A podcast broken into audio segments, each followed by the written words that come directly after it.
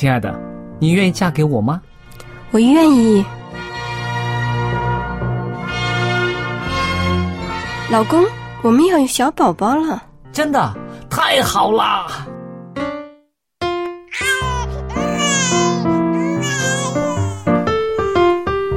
妈妈，妈妈，看我画的画，好看吗？真好看，宝贝画的太棒了，拿去给爸爸看看。爸爸妈妈，我去上大学了，你们多保重身体，我放假就回来。出门在外要注意安全。好好吃饭，天冷了，别忘了多穿衣服。好了好了，别多唠叨。给家里打电话哦。孩子啊，啥时候回来吃饭呐、你爸想你了。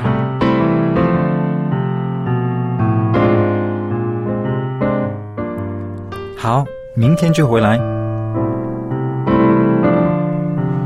家人，给我生命的人，与我共同生活的人，与我分享喜悦的人，也是给我带来麻烦的人。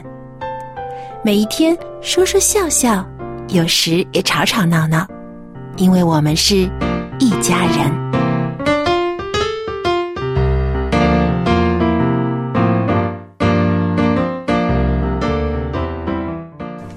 听众朋友们，大家好，我是佳丽。这个时候又来到我们一家人这个节目了，欢迎大家收听。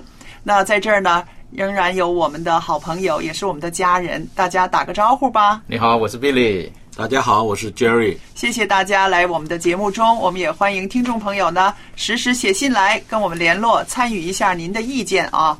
然后我们今天呢，啊、我看到一个题目，觉得在这儿呢很值得聊一聊的。这个题目呢就三个字儿，叫做伪精致。后来呢，在网上发现的，哎呦，这个讨论还蛮热闹的。伪精致正在掏空年轻人的生活，伪精致正在掏空年轻人的荷包。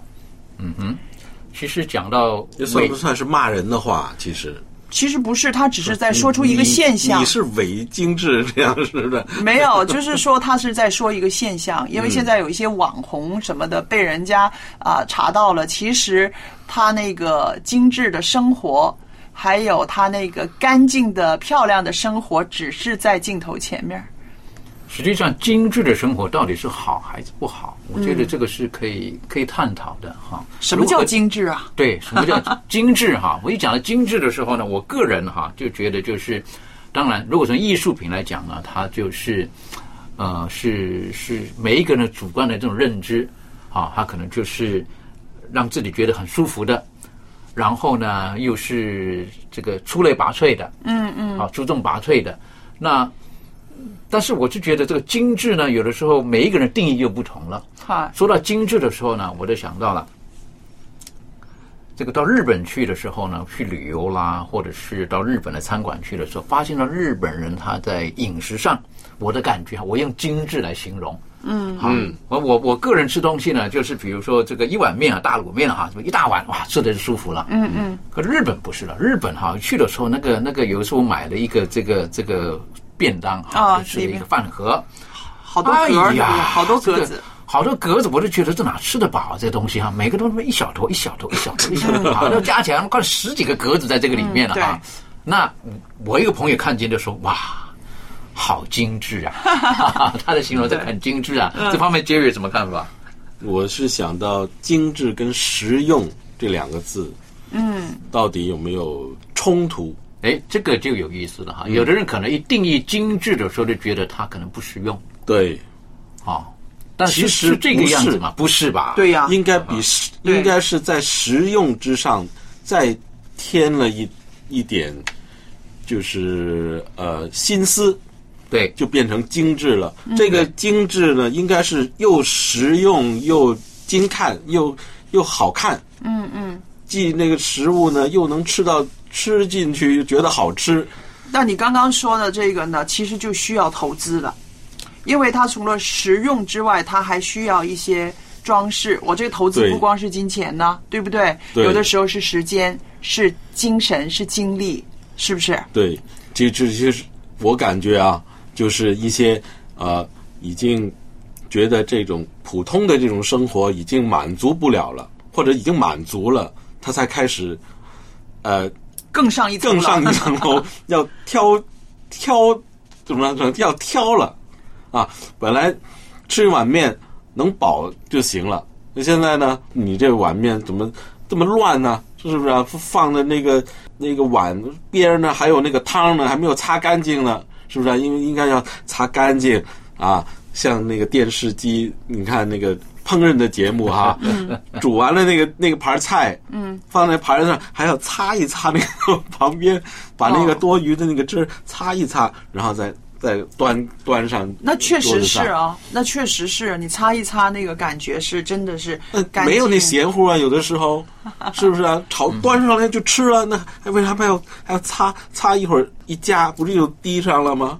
啊哈，这个可能就是实用跟精致之间哈，如何取得一个平衡？那我认为可能也会牵涉到一个，就是我们对于生活的要求跟态度了。嗯嗯，好，嗯这个例如说哈，我我我对于这个西餐，特别是呢法国餐，嗯，有一些哈，这个所谓的几星几星的哈，嗯，有的时候我还真看不懂那个到底有什么好吃的哈。一个大盘子里面，对不对？放那么一小坨东西哈，然后外面画了两道东西哈，对不对？哎呀，端上来的 吓，价格吓死人了。可是而且那个你要吃几个小时啊？哎，那个的精 一道致一道的，对对不对？那个那我就觉得很不实用，很不实用。可是呢，有的人生活到那边的时候，当他看见这一切的时候，他就觉得心情愉悦，对啊，他觉得那个是他他所追求的，是。他的生活所需要的。可是如果说连吃都吃不饱的人，看着那一坨东西的时候，觉得又那么贵，我还不如这同样的钱我买一个更大而且而且你还要有规规矩哦，啊好，你不能 下手就抓。哦，有仪式的，对不对？有仪式的。不过。刚刚听你们说这个实用和精致啊，嗯。我就想到了精致没有错，你有那个意愿、有那个能力的时候，是可以更好的去追求一个啊一个一个一一顿饭或者是一个东西啊。但是这个伪造的 哈、跟这个伪字伪字放在一起呢，我们就联想到什么？这个是假的，这个是营造出来的。那为什么会营造出来呢？它就是有一个目的，对不对？对想吸引人。那我们看到呃，社会上曾经有假奶粉、假学历，甚至说到假慈悲，嗯，是不是？嗯，然后甚至是假结婚，那这些呢都是根本它是假的，但是呢，它就要美其名来吸引一些人，来达到一些目的，底下的动机是不好的了，那这个是问题。那现在我们说到这些个啊网红，他们呈现出来的一些生活的啊状态是非常的精致，好像很阔气、很有钱。他们吃的是要什么？那要一定要有地方排队的那个餐厅的东西，或者是啊包包，或者是餐具，或者是什么。总之是在我们老派的人来讲，就是说显摆。显摆，觉得啊，我要跟你们不一样，我跟普通大众不一样，我跟你们这些个啊人不一样，所以我可以做成网红，所以有这么多的这个粉丝。嗯，他的目的是我要粉丝，是不是？那么变成呢，都是造假了。这个是社会人士很反对的。我们看到的东西根本不是真正的东西。可能应该是这一些人，是不是他对这个生活上的价值观的这种的认知，也许是有所偏差了？原谅我这么说，嗯，好，就是他看见别人过那种生活的时候，可能是真的，可是他也想追求像雷同那种生活，可是他没有那种的能力的时候，然后他只能用假的，用 fake 啊，用伪造的。嗯，例如说，有的人手中拿的是真的这个这个名牌包包，嗯，他也非要拿一个，可是那是假的。可是呢，他就拍个照，他就觉得让他的同才看见，觉得嗯，我也可以过上这种的生活，因为他想要追求那种精致的生活。那我就觉得这种要追求精致的生活，就要跟自己的身份跟能力，可能也要画上一个等号了。嗯，那就讲到，我就觉得现在的社会新闻当中呢，看见不少所谓的叫做富二代。嗯，富二代可能他有这个能力，可以过上某一些的生活，嗯，但是那个不是他真正的实力。嗯，他只不过就是因为是父母能够给他这种的经济，让这种的这种的钱财，让他可以开个这个名车啦、跑车啦，嗯，好，能够到高档的餐厅去啦。可是他本身并没有那种的实力，就是就就怎么讲啊？他并不能够赚这些钱，嗯好，他都是靠父母的。那这种的，我是觉得还是不真实，还是不真实。对。那刚刚提到的这个网红的时候呢，那的确，哈，那这个我们如果说做媒体的人晓得，透过那个镜头所看见的东西，很多时候可能是假的。是。啊，因为他只让你看见你要他想让你看见的部分，嗯，可是其他的部分呢？并不是真的，嗯，所以一个精致的生活，我是觉得要从内心开始，对。那还有一个正确的价值观开始。如果是价值观是偏差的时候，其实当事人其实也是很痛苦的。嗯，我觉得假的很痛苦。可是现在的这种价值观也不一样啊。有的人啊，活在那个假的世界当中，他还把自己当真的嘞。是，好当真的。最近我就看见一个社会新闻，就是哈，他说别人卖三万块钱。嗯，我告诉你，我这个就是真的。我有什么东西，我就三千块卖给你啊！一一蜂窝一窝蜂的人要去买，那我一想是假的啊，假的，骗人的。对，好，可是呢，还真有人相信，真有人买，很多人上当，对不对？后来呢，最后就被取缔了。哦，后来总公司出来讲，他说我们从来没出过这个东西，正常的我没出过这东西。可是有的人就是追求，嗯，那我认为这个就是一个价值观的一种的扭曲。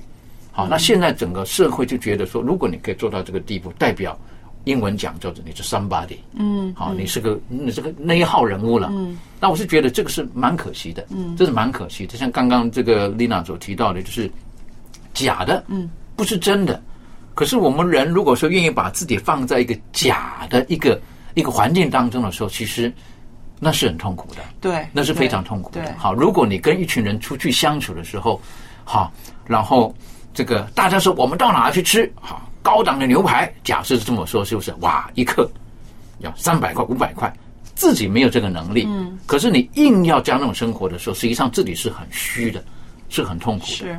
但是，是不是说没有物质、没有钱财？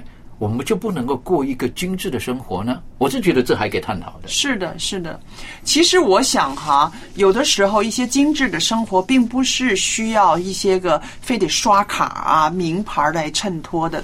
真正的精致是什么？是用自己的手来做的，是不是？像一些刺绣，或者是挑选也可以，是不是？嗯，像像一些啊，我我知道欧洲人他们会自己做一些个啊刺绣。嗯，然后或者是种花，把花园种的特别的美，那我觉得这就是精致生活，因为他每一样东西都经过他自己的手，不需要说特别呃要花很多的钱去买。那你想想，他绣一个被子，可能用了好几年的时间，嗯，那这个被子拿出来的时候，是不是比用信用卡买回来的名牌更精致呢？嗯哼。那我想，这个就是不光是一个精致的生活，它跟文化也有很大的牵连，对不对？对。所以我们说，所谓的精致，到底是真的精致、假的精致、商业上的精致，还是一种文化，都有关系的。对，我就就曾经有接触过哈，这个有一些人喜欢喝茶，嗯，那说到这个茶道的时候哈，那这个就有各个地方有不同的不同的这个他的做法了哈，嗯。那我曾经看过呢，这个在在这个介绍要卖茶叶嘛，哈，那他呢不是卖茶叶而已啊，他先要有一个一一个一个专门这个叫什么泡茶师出来哈，然后他做那个动作，嗯，好，然后坐在那个地方，然后把桌子摊开来。好，这个放大杯，放小杯，好，然后那里要煮水等等的哈，然后呢，要拿茶叶出来的时候呢，像我的手指直接抓下去的，不是拿一个小小小竹勺，然后竹勺慢慢的放进去，好，那多少，然后呢，水要到多少度，然后做什么事情，然后一杯，我都觉得我都想喝那个茶就好了，搞得这么复杂做什么呢？可是有的人觉得那个就是个品味艺术，艺术，所以叫。茶艺师啊，茶艺师哈，那是个精致的那一种真的生活，在日本叫做茶道啊，对，茶道。成道已经 已经。那我就曾经我的个性啊，我也看过，都觉得喝茶的喝茶搞得这么复杂做什么？好，搞得这么复杂做什么？可是呢，有一次呢，我认识了这个几个朋友呢，那的确，那个叫喝那个茶呢，我的喝茶一般来讲是很没有品味的哈。一来就一来就喝了。啊，他们不是啊，他说你先不要喝，先不要喝，拿起来哈，你先闻，有没有闻到那味道？好，然后呢，喝的时候不要马上吞下去，先放到口里面，好。左几下，右几下，哈，舌头弄几下，哈，慢慢吞下去。你觉得感觉怎么样子？那我可以理解，有一些人他们可能在追求这个，嗯，那他的舌尖也许真的不一样，所以他们一喝，他马上可以感觉到这一泡，嗯，好，嗯，这一泡差了一点，啊，味道不同了。但是如果没有到那个地步的时候，我要伪装在这个里面，诚实讲，我是很痛苦的，因为我喝第一杯跟第二杯，我感觉没有感觉，好都一样，是不是？可是如果我装的自己很懂的时候，那是很辛苦的。更重要来讲，我们所追求的到底是什么？但我不是说那种的所谓茶道啦，或者说呢精致的生活是不好的，但我是觉得，可能我们更要知道什么对我们是最好的，或者我们所追求的东西呢，到底对我们整个的完整的一个人有没有帮助？是的，那我们就拿这个年轻人都是工薪阶层来讲吧。对，有一些人真的是他们就追求精致，那么这个精致呢，真的是拖垮了他们。我在一个啊、一篇文章里面看到啊，他们就是说，那你说工薪阶层年轻人，就像我女儿似的，二十几岁开始出去做事了，其实也有的是工资高，也有的是工资低，对不对？对对这个肯定有的了。那好了。但是呢，现在有一些年轻人的观念，他们是这样想的。他说：“既然呢，我要去办公室去上班，我有一些东西是不可以少的。我要一支啊啊名牌的口红不能少，我要一个啊上万块的包包不可以少。他只是说我要一只哦，我要一个啊。还有呢，我要一双啊好的鞋子，那门面个门面这鞋子就要上千块、几千块钱人民币的都有。那他本来就是说我就要一个好的口红、皮包、鞋子，每样一个。可是问题就是说，你那个包包一万块的话，你已经是不止一个月的工资了。对，对不对？你这些几样都加起来的话，每样东西我都要一个精致的东西，那肯定花签卡签到破产了。然后呢，这种消费其实影响到自己的正常的生活，你的饮食，你吃什么？因为钱都花到那边去了嘛。有的是父母宠孩子的话，就父母去支持他，让他撑着他，对不对？有的话根本没有那个条件，可能只身从比较偏僻的地方来到城市来上班的。那如果心理上没有摆平的话，摆不好的话，那这种虚华浮华的生活会把自己越拖越垮。还不是说身体因为吃的不好会垮掉，而是说自我的形象，他会常常觉得自己不如人。嗯嗯是不是？我虽然我买了一个包包，但是我要省吃俭用，然后慢慢人家又买了第二个包或者是第三个包，他那种自我的贬低会慢慢的形成。那这个对一个年轻人来讲，确实是一个很残酷的事情。所以我是觉得这个价值观，社会上给予的价值观，还有家庭当中给予的价值观，还有自己青年人本身他自己对于自己定位的价值观，嗯，我是觉得这很重要。对，如果说稍有偏差的时候，像您刚刚提到的，一进入社会当中的时候，看见别人都是那种名牌的这种那种的东西放在身上的时候呢，一不小心可能不正确的话呢，会觉得自卑。是好，但是当自己又供养不起的时候呢，那个产生一个很大的压力。是，好，如果说哪一天忽然间这个这个公司收到一封信，这个人某某信用卡没付钱，是啊不是等等的？对对那这个是是在他整个的呃自尊心啊各方面是受到很大的冲击的。所以说，如何给予这个社会一个或者年轻人一个正确的价值观，我是觉得这是颇重要的。是尤其现在的父母有的时候呢，也不能强加把自己认为唯一的价值观放在年轻人身上。对，如何可以给予一个正确的一个平衡，我我想这是非常重要的。是。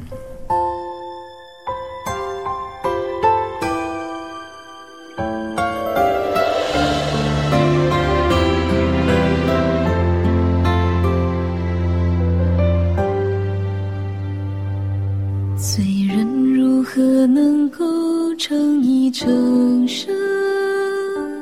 我想了又想，还是想不通。我的的生命是多么无悔，连我自己都觉羞愧，你却也免不看我的罪。我不知如何像你那样圣洁，也不知如何能让你喜悦。但我愿将我一生交托，让你的灵来引导我，使我能遵你旨意生活。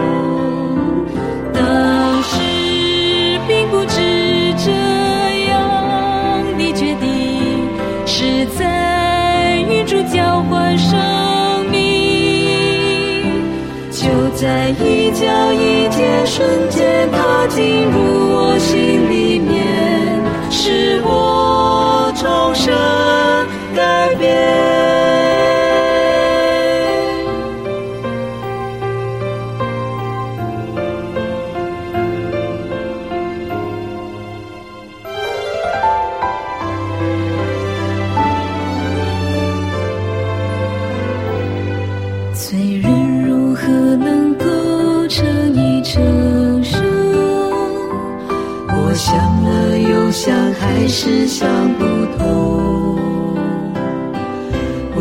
生命是多么无悔，连我自己都觉羞愧，你却也免不看我的罪。我不知如何像你那样圣洁，也不知如何能让你喜悦。但我愿将我一生交托，让你到我，是我能遵你旨意生活。当时并不知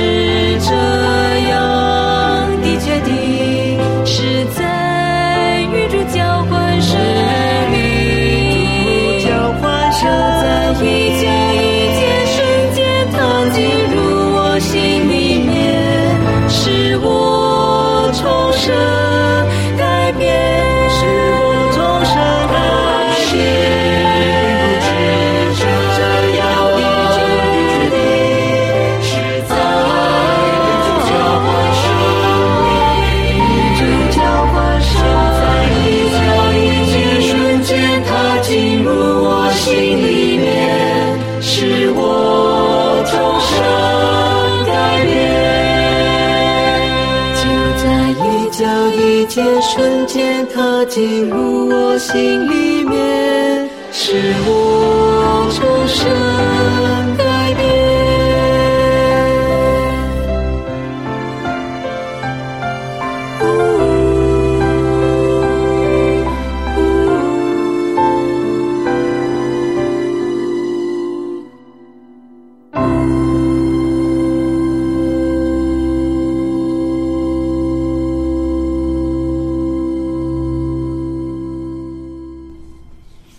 到呢，我们三个哈不是很追求精致，也更不是伪精致的人，聊起这个题目来呢，还蛮有这个意见的，蛮有看法的啊。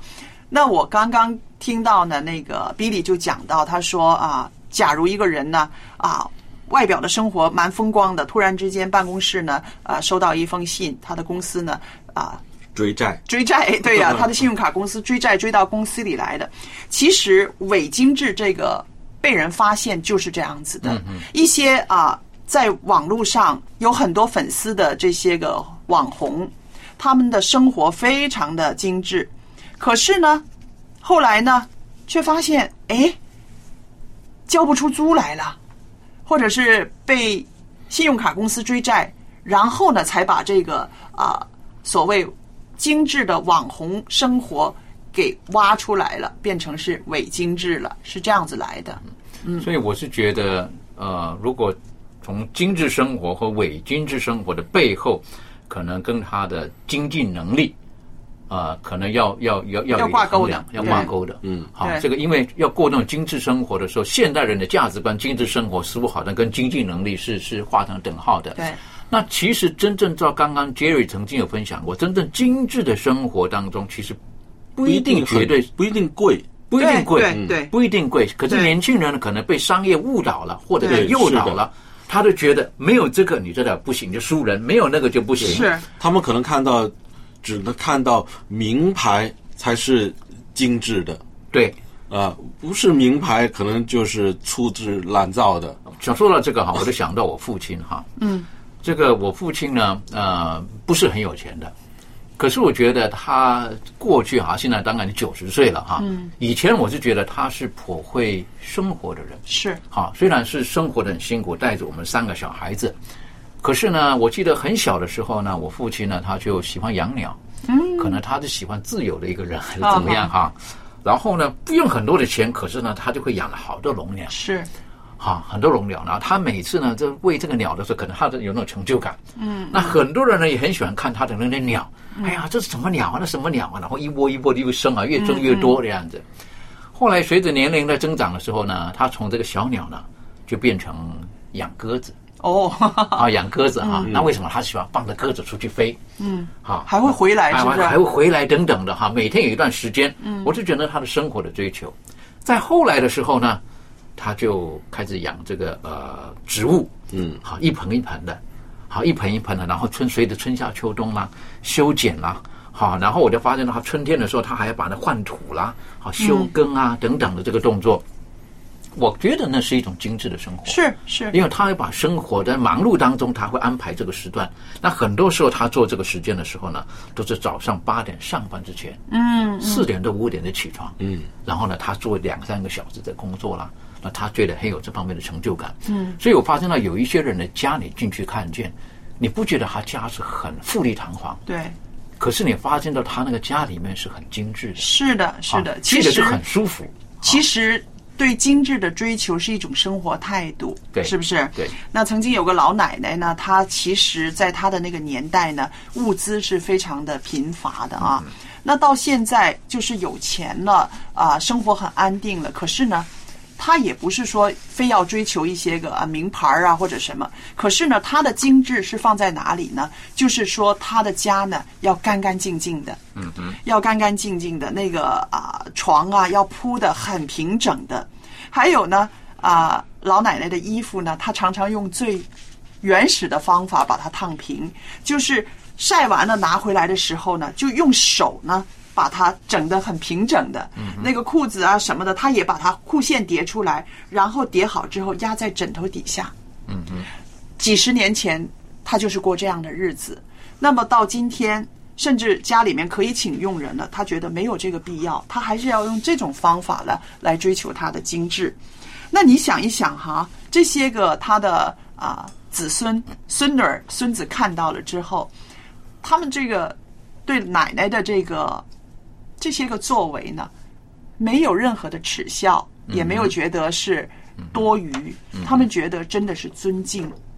因为奶奶一辈子都是用这种方法让对她穿的很平平整整的，很好看。对然后家也弄得那么干净。嗯我想我们需要很多这样的榜样，像你刚刚说的啊，你的父亲，还有我刚刚说的这个老奶奶。如果我们有一些这些很好的榜样去影响这些年轻人，告诉他们你的价值啊，你的精致还是你的这个啊。被人看不看得起，绝不是那一个什么牌子的口红或者是什么牌子的包包，有这样的一个影响力的时候，我相信多少可以跟这个网上的这种虚无的商业啊、广告呢有一些抗衡吧。对，我就觉得呃，生活精致生活最重要的我，我个人觉得是态度跟价值观。态度对，好，那这个价值呢，并不是商业的诱导，就觉得说你非得有这个或有那个，然后你才是哪哪一号人物。对，呃，我是觉得是我们如果对于这个生活有一个正确的态度，像刚刚你提到的那个老奶奶，嗯，好，她的那种对那种生活的态度。那例如说，有一些人在生活上呢，他就是有一些的这个坚持。那他的坚持就是他不希望靠别人，嗯，好，只要我自自己能够做的呢，我就要自己来做。是我曾经有过一个老师，就是那那个老师呢，是我很佩服的，因为他本身呢很喜欢用手工作的一个老师。嗯，所以说去他家的时候呢，那就很有意思了哈。一到他家的时候呢，他就会介绍，他说：“你看的这个台灯，我一看好漂亮，没看过的台灯。”嗯，他说：“这是我做的。”哦，好的，我自己手手做的哈。嗯，一看见我说：“哎呀，我说你这个书桌好特别啊，那样子啊。”他说：“这是我做的。”嗯，啊，等于说他就喜欢用手工作。嗯，那问他，他说这个钱花的不多。嗯可是他所做的东西都依照他自己的需要。那我发现了他的那个生活的那个态度是是让我学习到的。是我发现了很多东西，当然有的人他可能有经济能力，他叫别人做，嗯可是他觉得叫别人做的还不如还不如自己做的有价值动手。做的。对，结果呢，有一次呢，我就认识了又另外一个比我年年纪小的，大概有十几二十岁的一个一一个一个一个年轻人。嗯那有一回我们一起出去的时候呢，然后呢，那个时候呢，正好是在出去郊游。嗯那郊游的时候呢，走路走着走着走，我们就觉得就走到目的地看看就回来了。嗯，哎，他就走的比较慢。哦，他年纪我刚刚讲比我轻哈，哦走的比我慢。那我觉得怎么会是这个样子呢？我猜一下啊，他是在看那路边的东西吗？对啊，他看见这个，看见那个哈，然后他就哎呀，我就看就那么一根枯木嘛哈，我就觉得没，他就捡起来，他说哎，这个啊，你应该带回去。好，我跟你讲哈，你洗一洗，然后你喷个漆哈，然后呢这边再放个东西哈，放在客厅哈，很美的。哎，我发现到那是个生活的态度。对，好，生活的态度，那个东西不用钱的，你晓得，就路边的一个枯树，可是还假如说你觉得，你看，如果洗一洗之后，你觉得再放一个这个东西，它像不像个什么东西？好，如果什么后面呢？如果说放在窗台前面是如何？我忽然间发现了，哎呀，这个人的那种生活的品味跟那个层次哈，就分开来了。嗯那我就觉得那是个生活的态度。有的时候我们希望生活当中有一点内容更加丰富的时候，其实不一定完全什么都要靠钱。是好，像刚刚提到的这种伪精致的生活，特别是年轻人，好，当他们我们称为叫卡奴啊他们成为这种卡的奴隶的时候，那是很痛苦的，非常痛苦的啊！我就觉得，呃，求主帮助我们，我们也觉得在这传递的信息呢也是一样的，就希望呢，在这个呃这个世代当中，年轻人当我们在追求生活或者追求生活的品味跟精致的时候，我们要有一个比较正确的价值观跟态度，是。不然的话呢，一不小心我们可能就会在当中呢，我们就会迷失了。对，那尤其的很重要的一点就是，呃，身为父母的哈，有的时候要给孩子也要一些正确的价值观。对，好，我知道有一些父母呢，可能自己本身的缺乏呢，这个不小心呢，就给孩子一些不是很正确的一些的教导，啊，不是很正确的教导，那造成孩子在成长的过程当中，也许可能就会有一些的偏差。嗯我见过一个母亲，呃，她本身可能成长的过程当中呢，就是自己的环境并不是非常的理想，嗯但是她接触的一些朋友呢，可能也许就是比较富有的，嗯。最可能那种我们称为叫做年幼的缺乏跟自卑。啊，所以当他有孩子之后哈、他几乎什么好东西都要给孩子，嗯嗯。一直是这个样子。嗯。啊，一直给给这个孩子，然后呢，就是用一直用物质方面的，一直给予的。那我从旁看了，我一直觉得就很担心，哦。很担心，因为有一次为什么？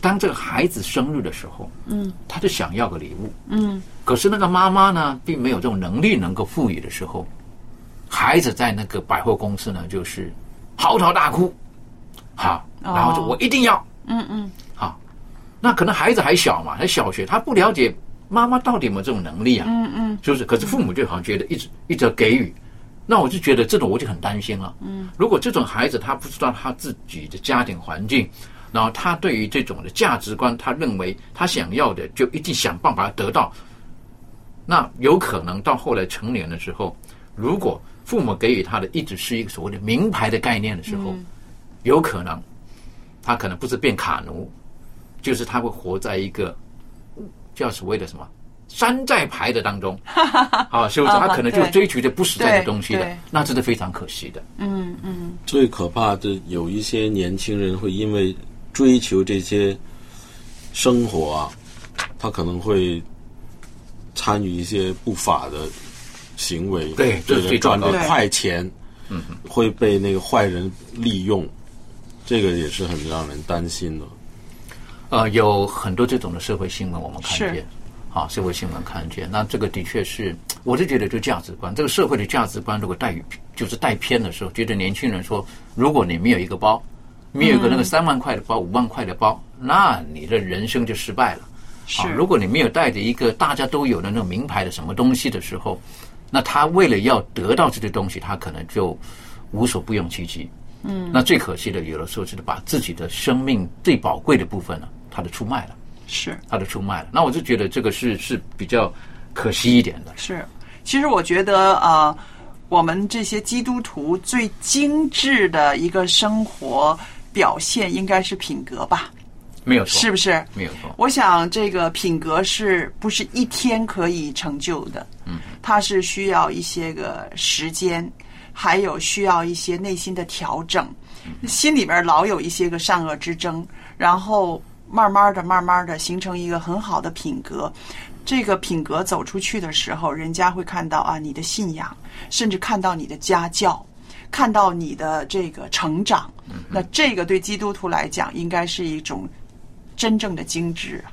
对，所以品格，我是觉得就是一个人的呃真正的自我。对，那如果当我们找不到真正的自我的时候，其实是很可怜的。嗯啊，为什么这么形容呢？就是等于说我们在社会当中，随着社会人言人人云亦云，嗯然后随着社会的价值观找不到自己的定位。那说到这个呢，我就这个呃认识了一个我一个好朋友，好，那他就看了整个这个当时他所居住的环境的那种教育的这种的呃偏差。嗯那所谓的偏差是什么？他觉得啊，看到孩子哈，这个小学才几年级而已哈，下课之后呢就补习班、补才艺班、补好，然后钱一直丢下去。他本身可能成长的时候曾经经历过这些，所以他就说到：“我不要我的孩子经历这些，因为这些都是不重要的，而且是不需要的。例如说，他的小学一年级、二年级抓他去这个什么叫做美语班、英语班，有用吗？啊，他是六个月就忘记了，可是花这么多钱，哈，为什么？就给他灌输这个，哎，他会讲个几句，好，Good morning，是不是？Good night，就讲了几句话，他就不对，所以呢，他就毅然决然呢就移民，哈，他就把孩子呢带到一个教育环境呢，他认为比较恰当的地方。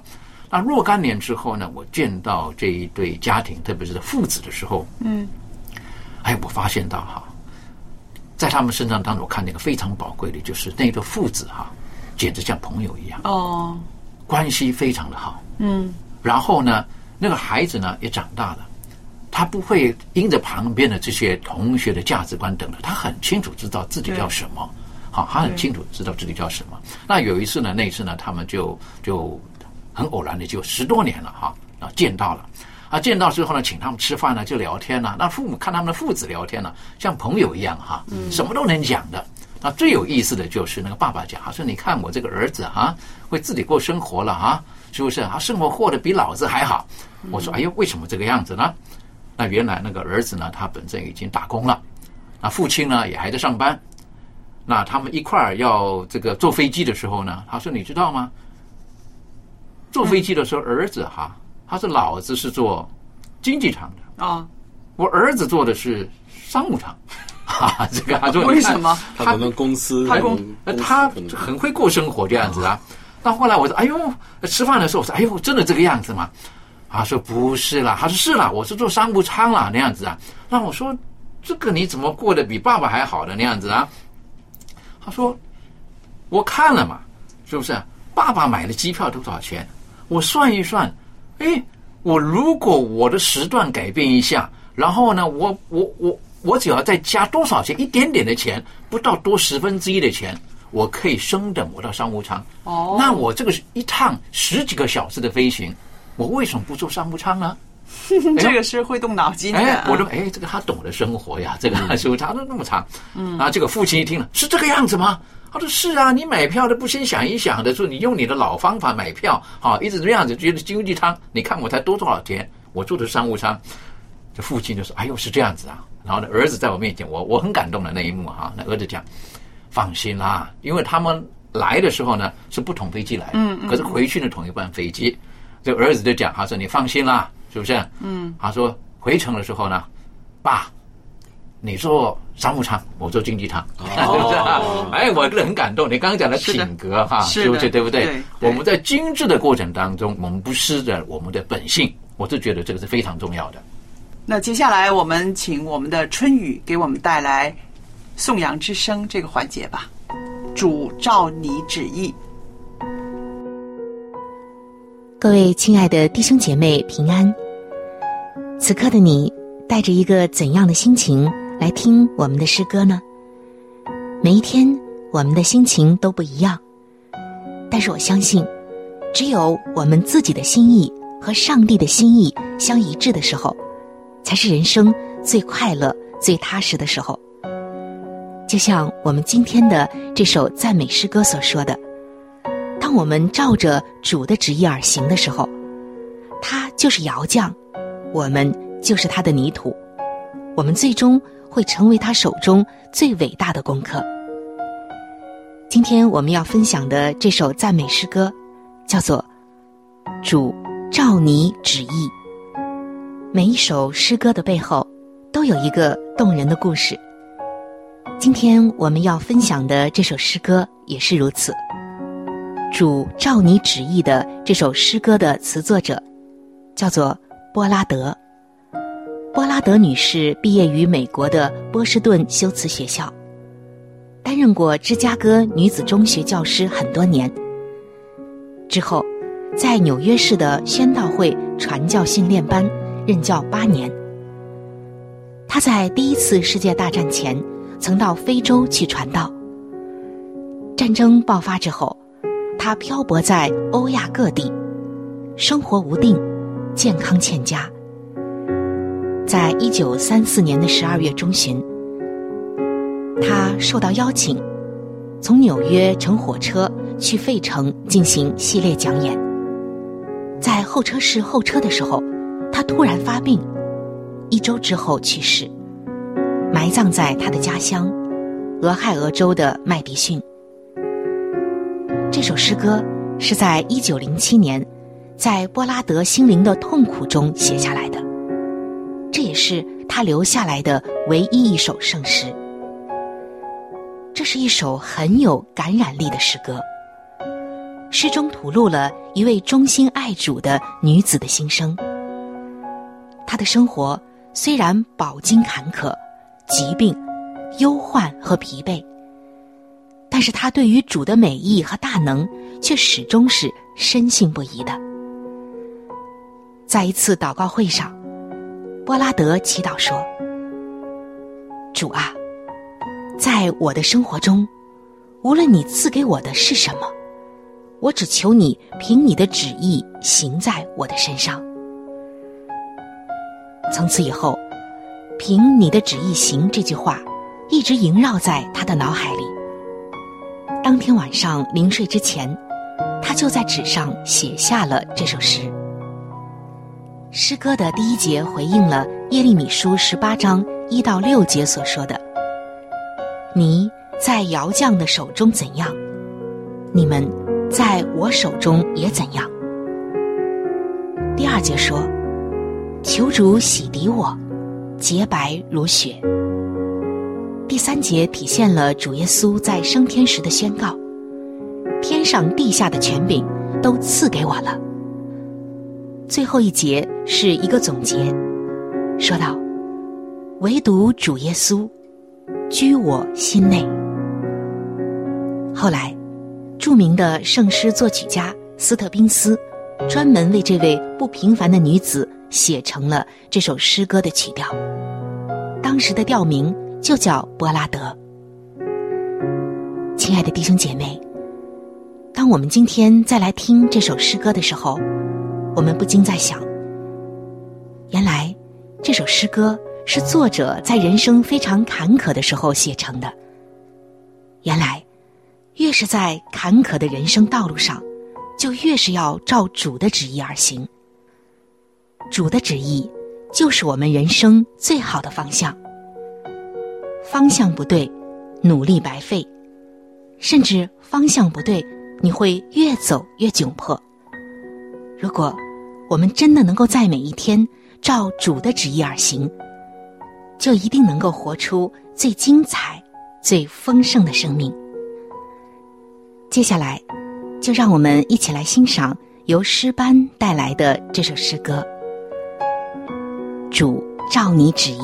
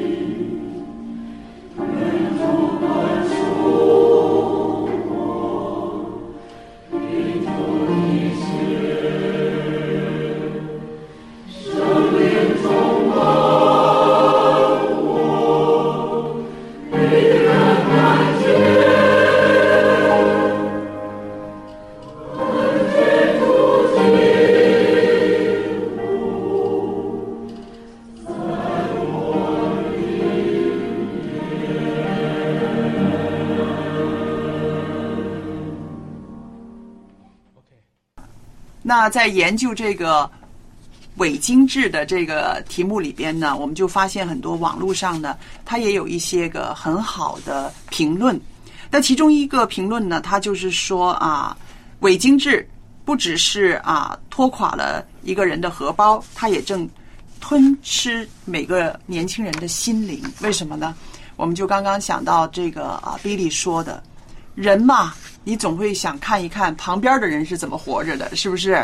那么这种网红的产生呢，也是因为他想赚人家的这个什么注意注意，是不是让你们羡慕我，对不对？你羡慕我，我就得着了那个那种还有一些广告商的对资助，是有一句广告啊，让年轻人真的是啊、有很大的挑战哦。他说：“你想要的生活其实是触手可及的。要命啊！”是不是？其实我们到了这个年纪，我们知道，我们追求一个想要的生活，哪一个容易啊？是不是？光是柴米油盐呐、衣食住行呐、这些最基本的东西，让我们能够安定一个家的，都不是容易的。更何况是说你想要的就触手可及，这简直是骗人的。我觉得这广告是骗人的。但是呢，有一些年轻人呢，他真的会相信，只要我怎么怎么做，我就可以。甚至有的时候就变得会不择手段。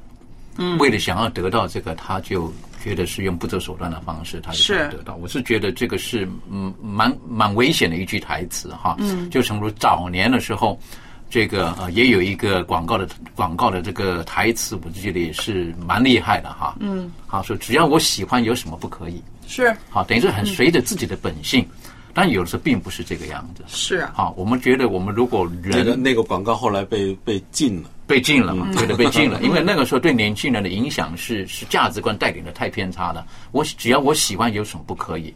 那今天讲到这个精致的生活，就觉得追求精致的生活那是没有错的。是好，我认为那种是一个生活的一个品味是好的。但是如果说超越了我们的能力，嗯，或者是在一个错误的价值观当中，而我们努力追求的时候，我就觉得。那个对我们人的伤害大过于我们当下的得到的那种满足跟成就。嗯，那如果一不小心进入到一种很虚伪的一种的情境当中的时候，或者把自己放在一个不实在的当中，那我是觉得那也很可惜的，嗯，也非常可惜的。觉得我出门的时候我非要一个包包，没有个包包我就没有那个安全感。对，好，那男孩子呢出门我没有开个那个双门的跑车，我就觉得我就没有办法这个追求到女朋友等等的，我是觉得。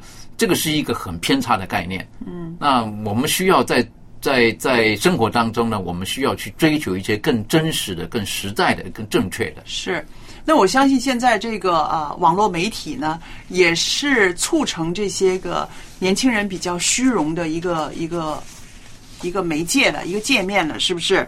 你看哈，很多人呢，就活生生的把自己的生活呢变成别人喜欢的样子啊。早上起来去跑步，跑几个圈儿，然后马上拍张照，发个朋友圈，是不是？然后有一些个朋友之间的聚会啦、生日会啦，哎，也马上要拍一拍。你看我今天走到哪一个有名的餐厅里来了？那其实如果我们想啊，真实的生活并不是这个样子。我们过什么生活不需要跟别人交代，一跟别人交代的话呢，不只是累啊。你要付出的代价是多么重，就多么高啊，对吧？所以我想啊，如果大家我们社会有一个风气，都不把这些个网上的东西当真，大伙儿都不当真的时候，那是不是啊？这些个虚无缥缈的人物就会少一点呢？其实我觉得是一个选择的问题。对，因为我们也不应该把所有的网红都打把它打成就是对对对，都是有问题的。对。因为你知道吗？我们中国啊，有一个叫王德顺的，有没有听过？嗯哼，他是一个七十九岁的哦。老伯，是那个玩音乐没有走天桥那个，他是走天桥的，就是他曾经就是露宿者哦，他就是捡破烂的，没有家的，嗯他就是辛苦的工作，后来被一个好像就是呃。代言人呢，那种看中了，因为他身体的有一头白发，长的白发，嗯哼，但是呢，他的身体很健康，因为他可能做粗活做的多啊，很壮，那个肌肉很结实，对，然后呢，他站在台上，信心呢满满，嗯哼，挺着直。那个腰啊，嗯，胸啊，挺得特别直，走走起道来，人家觉得哇，这人怎么那么信心那么那么强？他的信心根本不是来自于一件名牌的衣服或者一个一个上万块钱的手表，而是他自己的本身的那个修养。嗯嗯，后来红了之后，和他的妻子还是过一个很简朴的生活，对不对？好像这篇我也看过，这也是一个虽然也是网红。但是是一个比较正面的一个正面的对一个呃题材，嗯，对，等于说实际上就是，如果他对他自己的价值，他是很肯定自己的存在的价值，是，那我们就不容易随着这种社会的导演的这个价值。我不能讲这社会的导演的价值都是不好的，嗯。但是那个就要看自己有没有那种的能力。如果有这种能力的时候，我们没有能力的人，我是觉得就羡慕好了，但是也不要嫉妒，然后不要把自己超越自己本身能力所能做到的，然后让自己过得太辛苦。嗯嗯，所以今天提到的这个话题，讲到这个叫伪精致，也就是有一些人，当他们不能够了解到自己能力的时候，那是很辛苦的，对，很辛苦的。我我我见过不少这种的人，啊，见过不少这种人。那实际上有的时候到后来的时候，呃，就就是变成卡奴。对，好，变卡奴是很很可怜的，很可怜的。他就每个月收到了钱之后，他就单单要去缴他的这个欠款的利息，嗯，都缴得很辛苦。嗯曾经有接触过个年轻人就是这个样子，到后来我说你出校园才一年多，你怎么欠了这么多钱呢、他头低低的，后来就掉了眼泪了，是不是？嗯为什么？因为就人家说买这个，他买这个，买那个买那个，然后呢也没几块钱的时候呢，借钱就要买车啊等等的。到后来呢，一不小心那个车子不小心撞到了，又要修车又什么东西，那个那个债是越来越大的。我说你骑个两轮的好。不行吗？嗯是不是？嗯后来我把他拉到身边来，我说你好好照着我的意思过的生活的时候，那两年多，终于把债还完了。哎呦好、他也把他的卡减掉了。可是呢，还完之后呢，就离开了。哦，过不久，又打回原形了。哦哟，啊，你知道，你知道，所以这个有的时候朋友圈也有很大的影哎，我们自己要呢自制力，不然的话，一不小心，我们自己在过的未经之生，我们自己都不知道。